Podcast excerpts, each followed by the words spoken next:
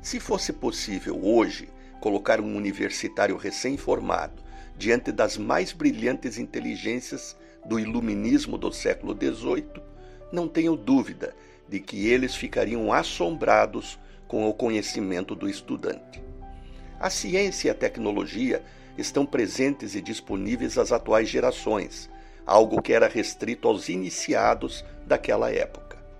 Por outro lado, isso não significa que tenhamos evoluído em respostas definitivas às dúvidas que nos atormentam desde o início dos tempos. A principal descoberta, depois de um século de pesquisas, é a profundidade de nossa ignorância. As certezas crescem em número, menos que as incertezas. Somos cada vez mais cônscios do infinito do nosso desconhecimento, embora aprendamos algo novo todos os dias. A mais vasta parcela do que sabemos é menos que a mais diminuta parcela do que ignoramos.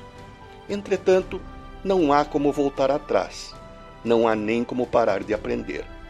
A formação educacional não termina mais com o canudo da primeira faculdade, assim como não tem cadeira cativa o executivo que conseguiu sentar atrás da mesa de CEO de uma grande multinacional. Da mesma forma, as férias permanentes não começam com a aposentadoria. Isso se você, amigo ouvinte, quiser viver muito.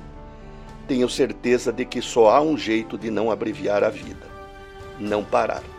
Não parar de estudar, não parar de aprender, não parar de trabalhar, não parar de sonhar. Não é só para se manter competitivo, mas para se manter vivo.